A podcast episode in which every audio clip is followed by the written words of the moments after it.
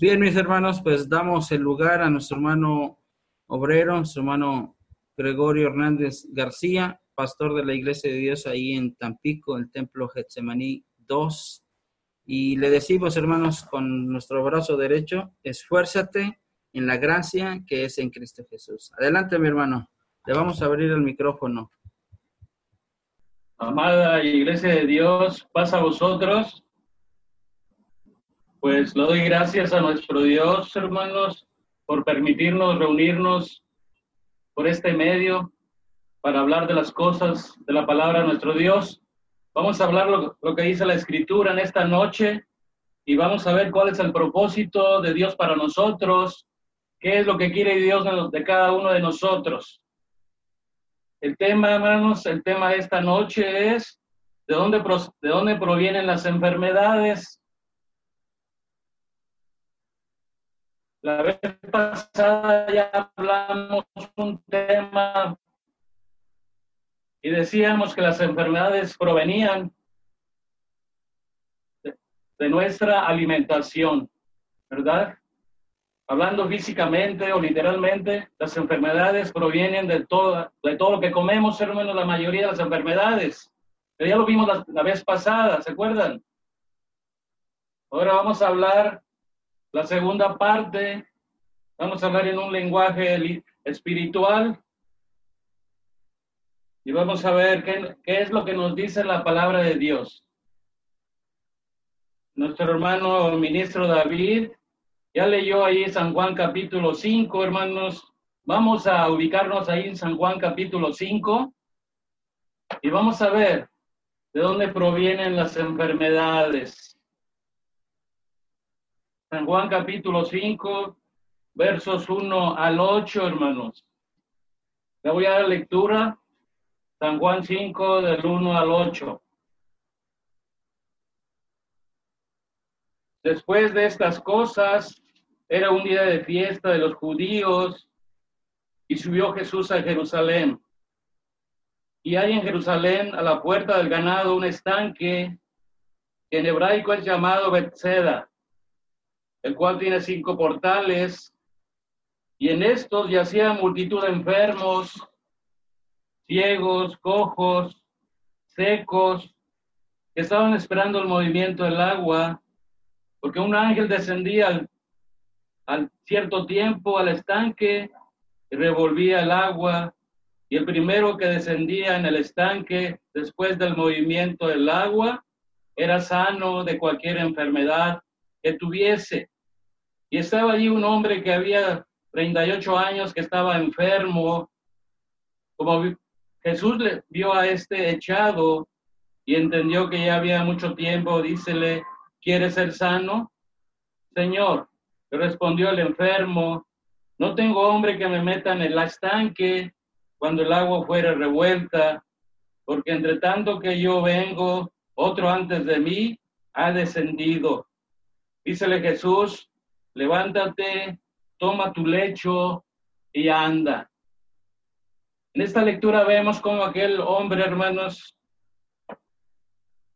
ahí en ese estanque de Bethsaida, hermanos, había muchos enfermos, pero había un paralítico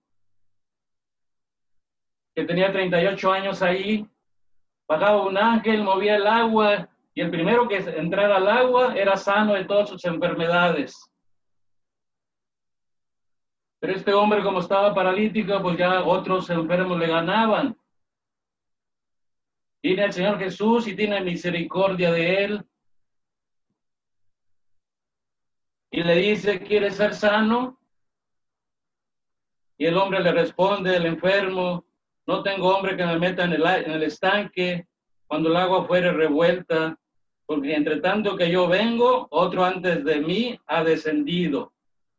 Y el Señor Jesús le dice, levántate, toma tu lecho y anda. Sana a ese hombre, a ese paralítico, hermanos.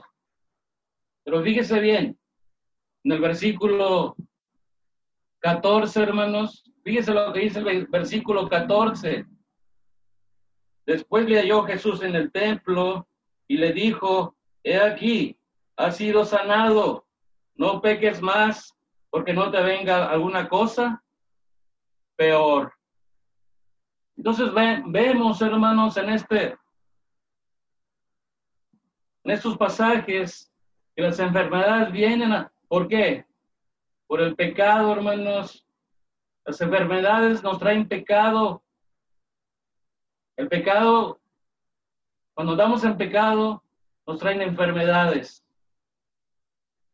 Por eso el Señor Jesús decía a ese paralítico, vete y no peques más para que no te venga una cosa peor.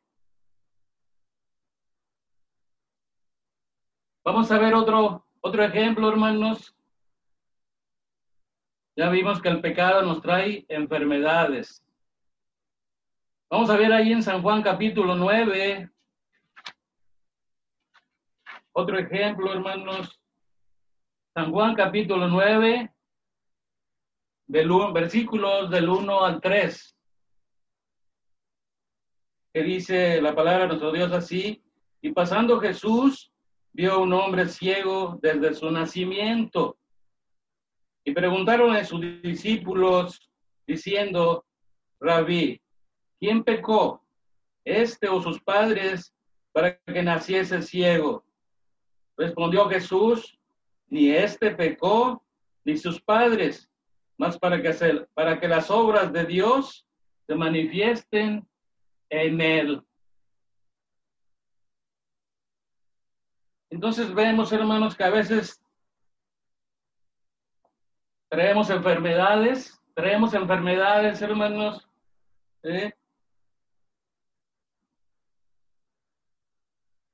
Y la misericordia de Dios se manifiesta en nosotros.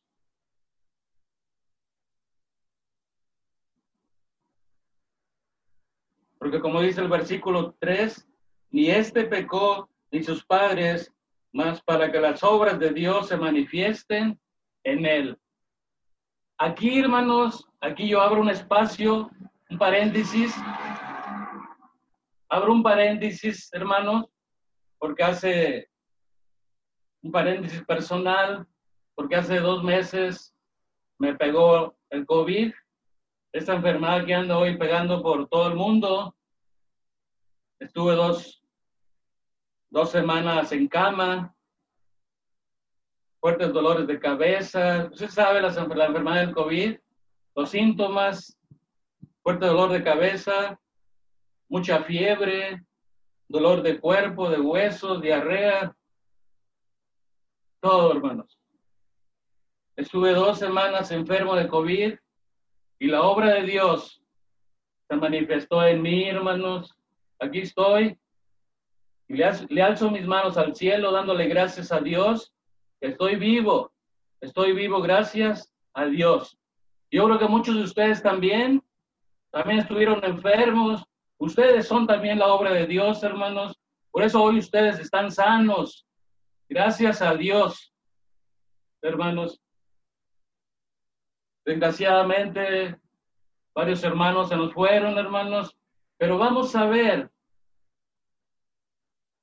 Muchos hermanos se nos fueron, ministros, diáconos, obreros y varios hermanos de la iglesia, un dolor fuerte dentro del pueblo de Dios. Pero vamos a seguir viendo, hermanos. Aquí cierro este paréntesis y vamos a seguir viendo qué nos dice la palabra de nuestro Dios. Vamos a ver ahí en Lucas 22, Lucas 22, hermanos.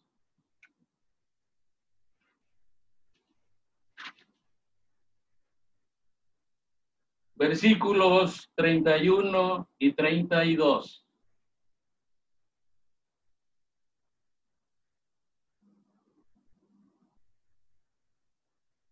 Que la letra dice así, dijo también el Señor, Simón, Simón, he aquí, Satanás os ha pedido para zarandearos como a trigo, mas yo he rogado por ti que tu fe no falte, y tú una vez vuelto, confirma a tus hermanos.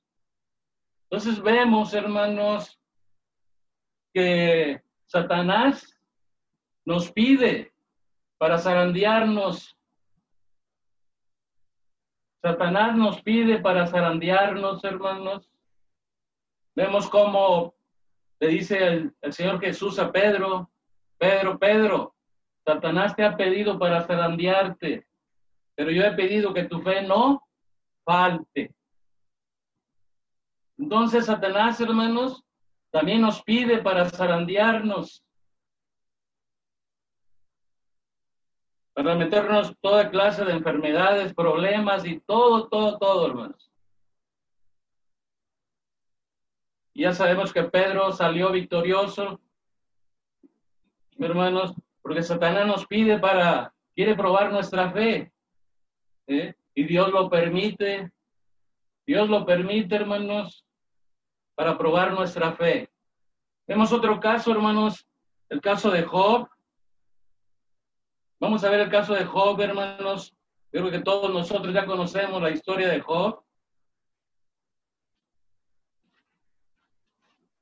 Job capítulo 1,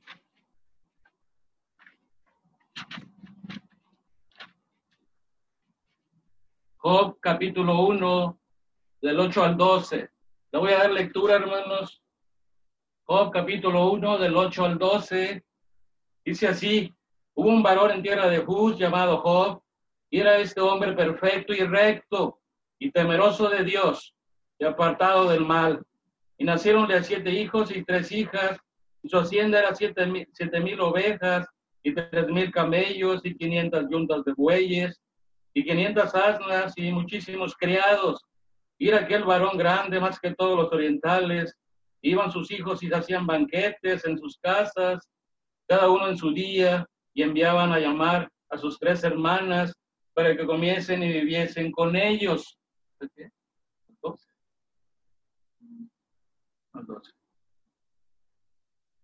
Y aconteció que habiendo pasado en turno los días del convite, Job enviaba y santificaba a los que levantábase de mañana y ofrecía holocaustos conforme al número de todos ellos, porque decía Job, quizás habrán pecado mis hijos y habrán blasfemado a Dios en sus corazones, mas de esta manera hacía todos los días.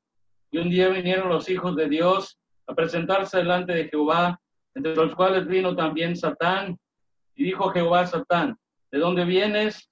respondiendo Satán a Jehová, de rodear la tierra y de andar por ella. Y Jehová dijo a Satán, ¿No has considerado a mi siervo Job, que no hay otro como él en la tierra, varón perfecto y recto, temeroso de Dios y apartado del mal?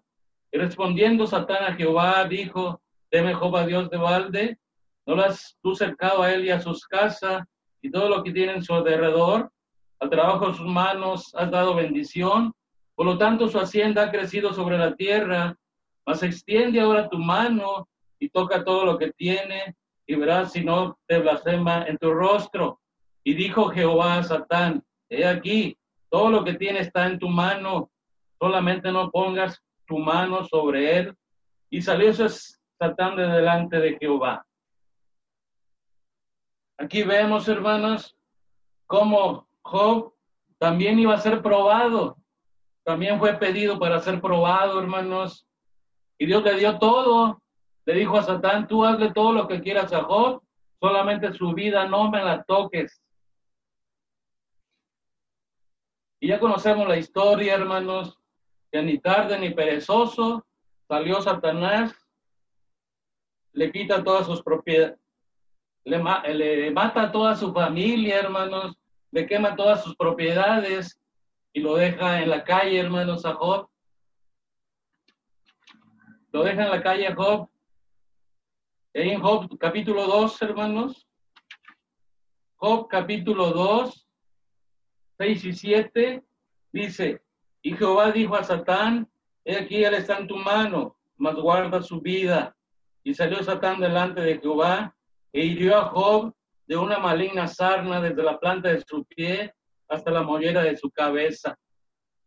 Vemos cómo salió Satán, hermanos. Ya conocemos la historia, y le manda una terrible enfermedad a Job, una sarna de los pies a la cabeza, hermanos. Pero Job, ya conocemos la historia, sabemos que Job aguantó la prueba, hermanos, su fe, su fe fue probada y él aguantó hasta el final, hermanos. Y al final nuestro Dios lo bendijo grandemente al doble y todas sus propiedades, y, le da una esposa nueva, otros hijos, y todas sus propiedades se, se las aumenta al doble, hermanos. Vemos cómo Job aguantó la prueba, hermanos, también fue probado. Y así como Job, como Pedro y Job fueron probados, así también nosotros en esta vida somos probados, hermanos, para demostrar nuestra fe, porque Satanás nos pide para probarnos. Y Dios lo permite, hermanos. Pero ¿qué pasa, hermanos?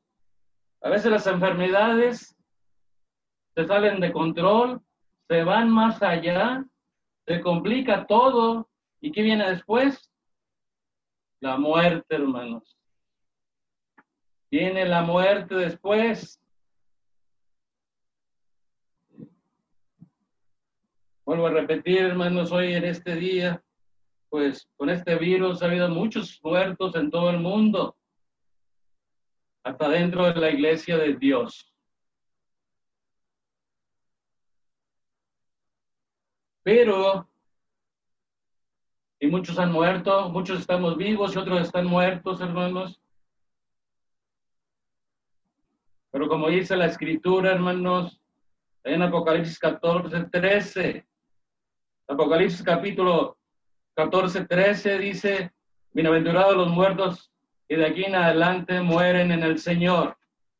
Descansarán de sus trabajos, porque sus obras son con ellos, siguen. Las obras de nuestros hermanos siguen, hermanos. Cuando muere un hermano también, ¿qué dice el salmista David? Allá en el Salmo 116, 15, hermanos. Salmo 116, 15, dice así, estimada es a los ojos de Jehová la muerte de sus santos. Estimada es en los ojos de Jehová la muerte de sus santos, hermanos. ¿Y qué significa la palabra estimada? Apreciado, amado, hermanos. Es estimada la muerte delante de los ojos de nuestro Dios la muerte de sus santos hermanos.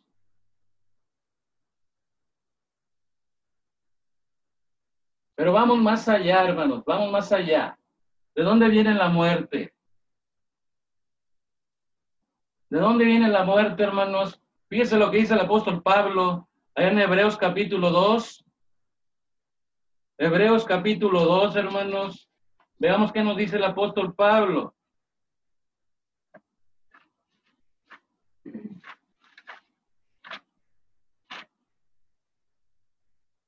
Hebreos capítulo 2, versículo 14 y 15, hermanos. Hebreos capítulo 2, 14 y 15. Dice así, así que por cuanto los hijos participaron de carne y sangre, él también participó de lo mismo, para destruir por la muerte al que tenía el imperio de la muerte, es a saber, al diablo, y librar a los que por el temor de la muerte estaban por toda la vida sujetos a servidumbre. ¿Quién vino a participar de carne y sangre, hermanos, también? El Señor Jesucristo, Él también vino a participar de carne y sangre. Él también murió, hermanos.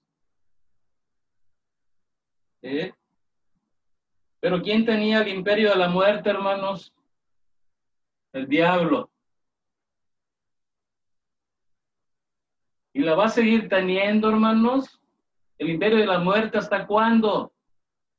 Hasta la venida del Señor Jesús. Porque nosotros seguiremos muriendo. Cuando venga el Señor Jesús, hasta ahí, hermanos, es el poder de Satanás en contra de nosotros. Porque, ¿qué dice el apóstol Pablo allá en 1 Corintios 15, 54? 1 Corintios 15, 54, hermanos.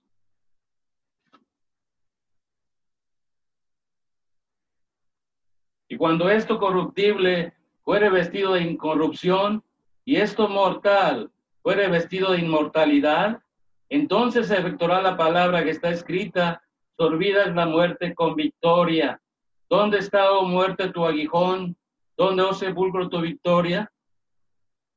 ¿Cuándo será esto? La venida del Señor Jesús, hermanos. Ya no habrá muerte para el pueblo de Dios. Para nosotros, ya no habrá muerte, hermanos.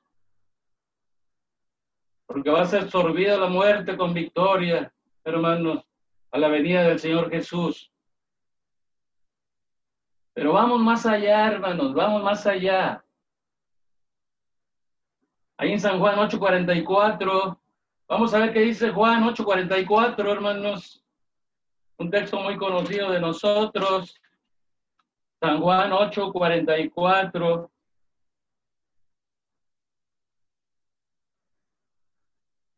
Cuando el Señor Jesús le dice a los judíos, vosotros de vuestro padre el diablo sois, y los deseos de vuestro padre queréis cumplir. Él, homicida, ha sido, ha sido desde el principio y no permanece en la verdad, porque no hay verdad en él. Cuando habla mentira, de suyo habla, porque es mentiroso y padre de mentira. Entonces el diablo, hermanos, ha sido un homicida, un asesino desde el principio, hermanos, desde el principio. Vamos a ver ya en Génesis capítulo 2. Génesis capítulo 2, hermanos. Desde el principio es Génesis.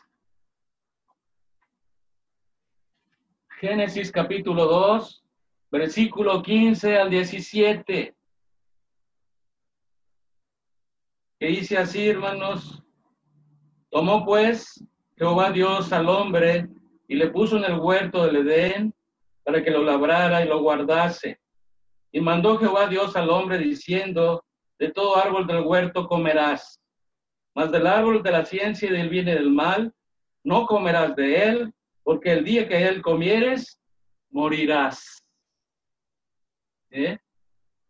Nuestro Dios le advirtió a Adán que no comieran del árbol del huerto, hermanos, que estaba en medio del huerto, porque el día que de él comieren, morirán. ¿Eh? Ya conocemos la historia, hermanos. Viene Satanás, engaña a Eva, come del fruto prohibido.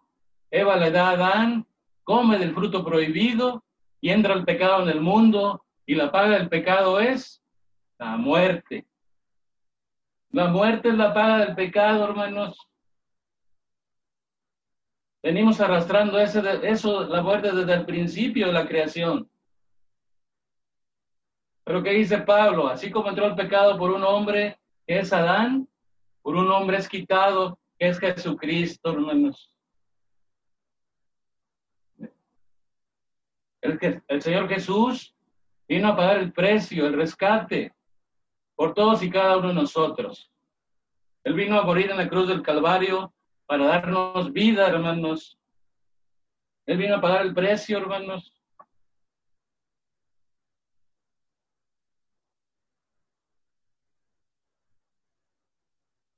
Fíjese lo que dice el Señor Jesús allá en San Juan capítulo 10. San Juan capítulo 10, hermanos.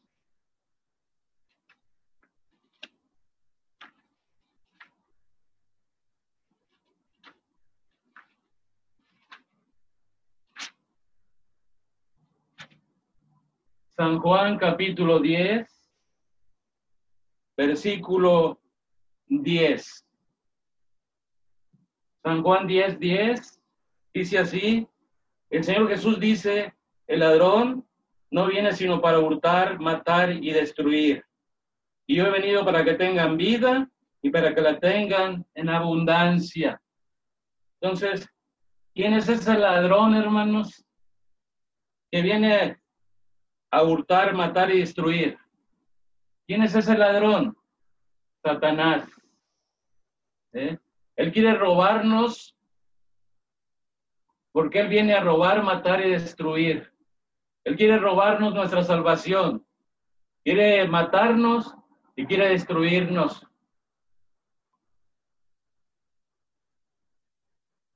Y el Señor Jesús decía, yo he venido para que tengan vida y para que la tengan en abundancia. Si no fuera, hermanos, fíjese bien, si no fuera por la gracia y misericordia de Dios, ya nos hubiera matado a todos y destruido, hermanos. Pero por la gracia y misericordia de Dios, el ángel de Jehová acampa alrededor de nosotros, no nos hace nada, hermanos. Nada, hermanos. ¿Eh?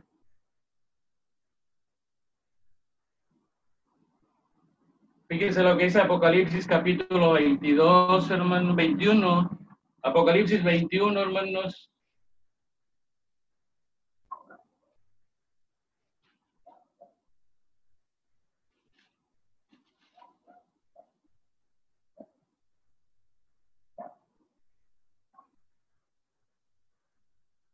Apocalipsis 21, versículo del 2 al 4, hermanos.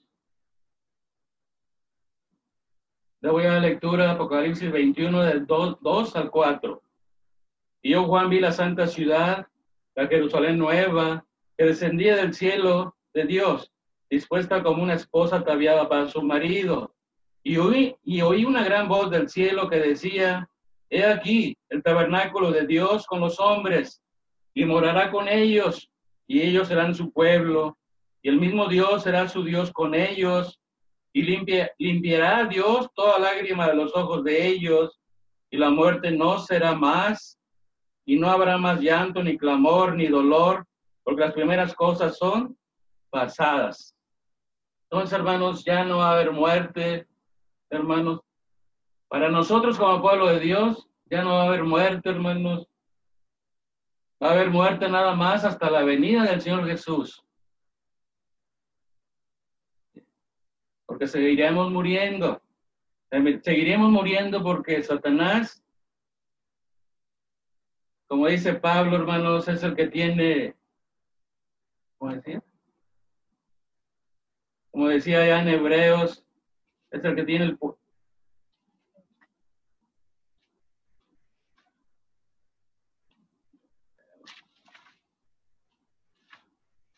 es el que tiene el imperio el diablo, hermanos. Ya no va a haber muerte, hermanos. A veces, a veces nos ponemos tristes porque muere un ser querido, un hermano querido, hermanos, un familiar. Pues recuerdo lo que dice la escritura, hermanos. Estimada es a los ojos de Jehová la muerte de sus santos.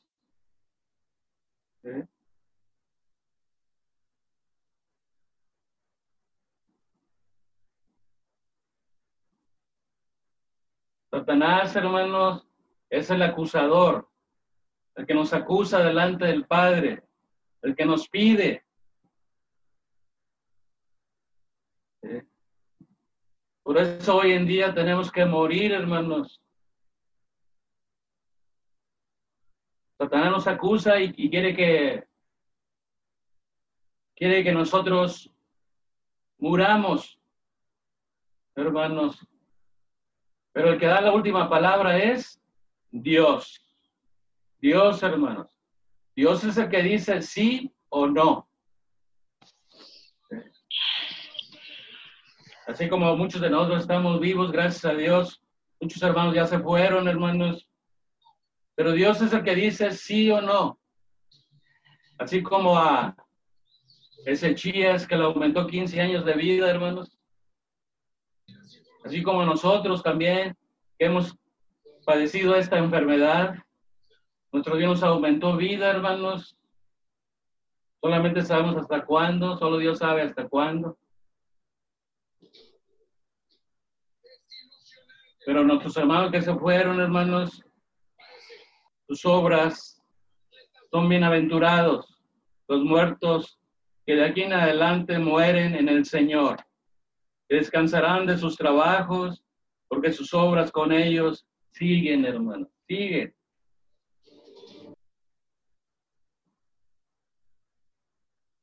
Gracias a Dios que nos tenemos vida hasta el día de hoy, hermanos. Con esto como decía el Señor Jesús, allá en Mateo 24, 13, más el que perseverare hasta el fin, ese será salvo. Ese será salvo, hermanos, y hasta el fin es hasta la muerte. Tenemos que perseverar hasta la muerte, hermanos. Más el que perseverare hasta el fin, ese será salvo. Y hasta el fin es hasta la muerte. Tenemos que perseverar. Es lo que dice el Señor Jesucristo, hermanos.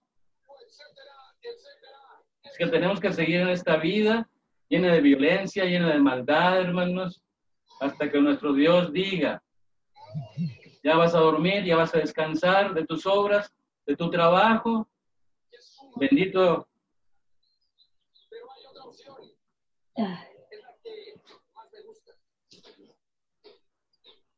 Con esto termino, hermanos, con esto concluyo. Romanos capítulo 8. Romanos capítulo 8, hermanos.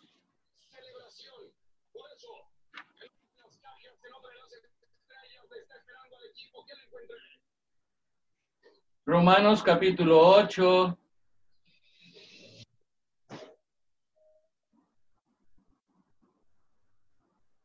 Versículos 38 y 39.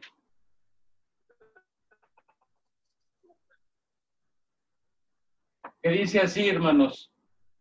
Por lo cual, dice el apóstol Pablo, por lo cual estoy cierto que ni la muerte, ni la vida, ni ángeles, ni principados, ni potestades, ni lo presente, ni lo porvenir, ni lo alto, ni lo bajo, ni ninguna criatura nos podrá apartar del amor de Dios que es en Cristo Jesús, Señor nuestro.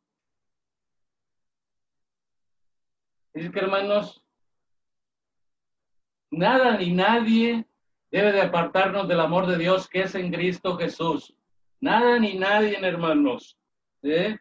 Ni la muerte, ni la vida, ni ángeles, ni principados, ni potestades, ni lo presente, ni lo porvenir, ni lo alto, ni lo bajo, y ninguna criatura nos podrá apartar del amor que, de Dios que es en Cristo Jesús, Señor nuestro, hermano. Nada ni nadie debe apartarnos del amor de Dios que es en Cristo Jesús. Nosotros tenemos que perseverar, seguir firmes, hermanos, firmes y adelante, de que vamos a tener pruebas, luchas, enfermedades, las vamos a tener, pero nuestro Dios siempre nos va a sacar adelante, hermanos. Tenemos que seguir confiando en nuestro Dios, como lo hemos hecho hasta el día de hoy, hermanos. Recuerde las palabras del Señor Jesús, mas el que perseverare hasta el fin, ese será salvo. Y hasta el fin es, hasta la muerte tenemos que perseverar. ¿Pasa a vosotros, hermanos? A vos paz, mi hermano Gregorio, obrero de la Iglesia de Dios, le decimos con afecto y, y reconocimiento a su labor, hermanos, esfuérzate en la gracia que es en Cristo Jesús.